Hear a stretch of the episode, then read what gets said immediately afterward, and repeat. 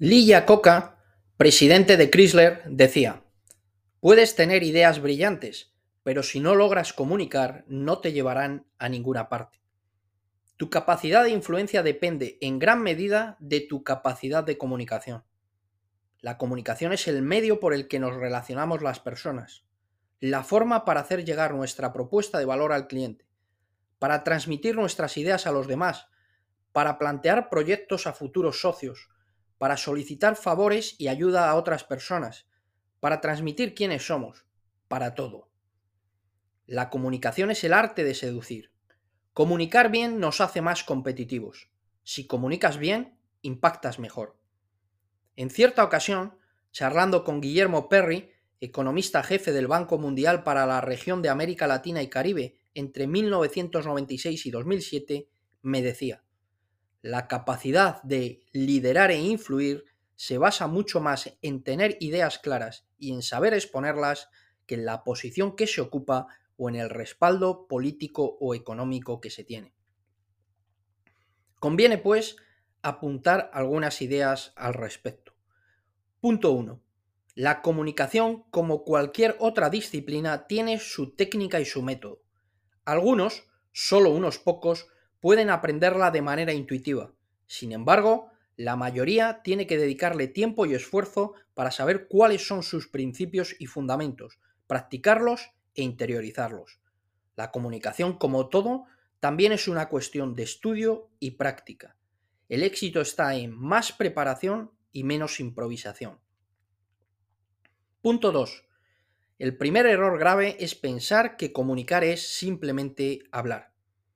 Comunicar es mucho más que eso, y antes de abrir la boca ya estamos comunicando y diciendo muchas cosas. No se puede no comunicar. Todo es comunicación. Palabras, gestos, postura, silencios, forma de vestir. Cualquier pista comunica y da detalles e indicios sobre quiénes somos y nuestra credibilidad. Si lo que dices no está alineado con lo que representas, lo que representas tiene más valor que lo que dices. Punto 3. Primero conmueve y después convence. El ser humano, antes de pensar, siente. Se conquista por el corazón y se argumenta por la razón. No es casual que el autor del Principito escribiese Si quieres construir un barco, no empieces por buscar madera, cortar tablas o distribuir el trabajo. Evoca primero en los hombres y mujeres el anhelo de mar. Todos los grandes comunicadores saben emocionalizar oportunamente la comunicación y vestir y empaquetar con acierto aquello que quieren vender. Las personas somos emociones con piernas. Conquistar, seducir e influir es movilizar emociones. Punto 4. Lo bueno, si breve, dos veces bueno. Es una frase utilizada hasta la saciedad, pero que es preciso recordar de nuevo. La brevedad es virtud de los más sabios. El periodista Manuel Campo Vidal, autor de Eres lo que comunicas, apuntaba cierta vez. Hablar demasiado puede diluir el mensaje, disminuir la relevancia de lo esencial a transmitir. Comunicar bien no significa hablar mucho, y menos en un mundo tan acelerado. La capacidad de síntesis, decir mucho con poco, es clave hoy día. Punto 5. La sencillez es otra de las grandes armas de la comunicación. Lo complejo y barroco dificultan la interacción con las personas. La inteligencia convierte cualquier asunto en accesible y digerible. La capacidad pedagógica es esencial para impactar. Jack Welch, CEO de General Electric y personaje incluido en Aprendiendo de los Mejores, explicaba, es increíble lo difícil que le resulta a la gente ser simple cuánto miedo le da ser sencilla. Les preocupa el hecho de que si son simples, los demás pueden pensar que son tontos. En realidad, claro está, es justo al revés. La gente con la mente más clara y preparada es la más simple. Punto 6. La relevancia del público al que nos dirigimos. No vale el mismo discurso para cualquier ocasión. La pereza no es buena aliada para nada. Adaptar el mensaje y el lenguaje a cada audiencia es propio de grandes comunicadores. Otra cosa produce desconexión emocional. Este es uno de los aspectos que más le cuesta a la gente. Lo cómodo y fácil es repetir, y eso es lo que hace la mayoría. Punto 7. El humor genera conexión emocional con la audiencia. Es difícil que nos cargue a mal alguien que nos saca una sonrisa. El humor lubrica y facilita las relaciones generando acercamiento y predisposición entre las partes, además de desactivar las defensas para el enfrentamiento. El humor es un pegamento que produce lazos entre las personas. Quizás por eso ya el músico Víctor Borge decía, el humor es la distancia más corta entre dos personas. Punto 9. Lo positivo siempre vende más. A la hora de comunicarse, también es muy importante la actitud. Enrocarse sin más en la crítica, la queja, la pena y la culpa es insuficiente. El pasado está ahí, pero hay que mirar hacia adelante. Los líderes son vendedores de esperanza de un mundo mejor.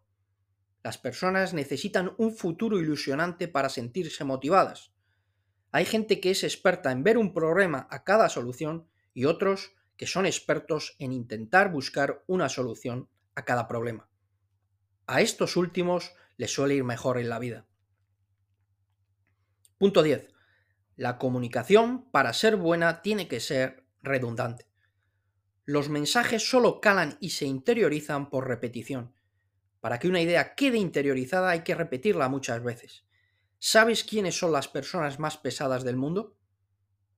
Las madres, porque repiten insistentemente una y otra vez la misma idea hasta que queda incrustada en la cabeza del hijo o la hija. Y funciona.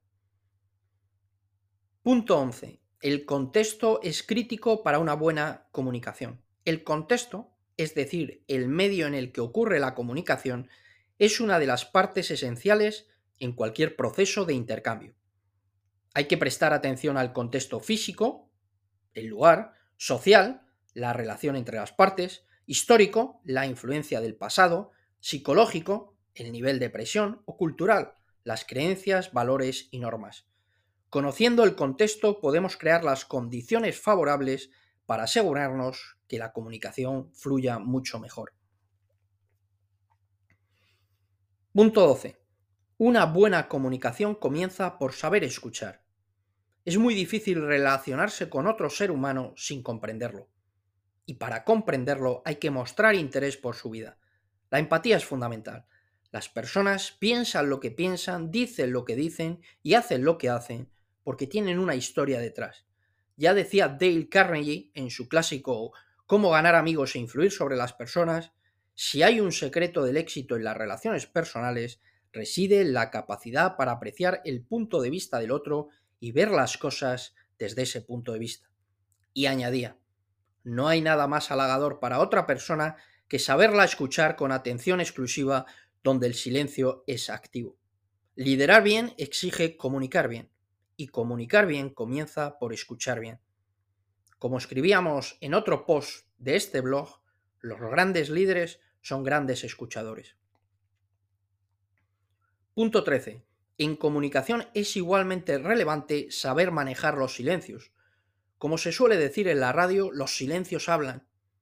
Las pausas tienen un gran valor comunicativo porque sirven para subrayar y digerir ciertos mensajes, de tal modo que queden mejor grabados. También sirven para dar cancha a la otra parte para que se exprese y comunique. Los vendedores lo saben bien y sepamos más acerca de sus necesidades y prioridades. Los silencios siempre forman parte de una buena comunicación. Punto 14. La comunicación siempre es importante, pero más en momentos de crisis. Cuanto mayor es la incertidumbre, mayor es la necesidad de la gente de saber. Lo peor cuando todo tiembla alrededor es desaparecer y mucho más aún mentir. La mentira es el peor error que puede cometerse a la hora de comunicar. Si se miente, se pierde toda la credibilidad. Te recuerdo que puedes leer este post en www.franciscoalcaide.com y en la descripción del episodio tienes los enlaces a los artículos, entrevistas y libros citados en el episodio. También podemos seguirnos en Twitter, arroba Falcaide, Instagram, arroba Falcaide76, así como en LinkedIn y Facebook.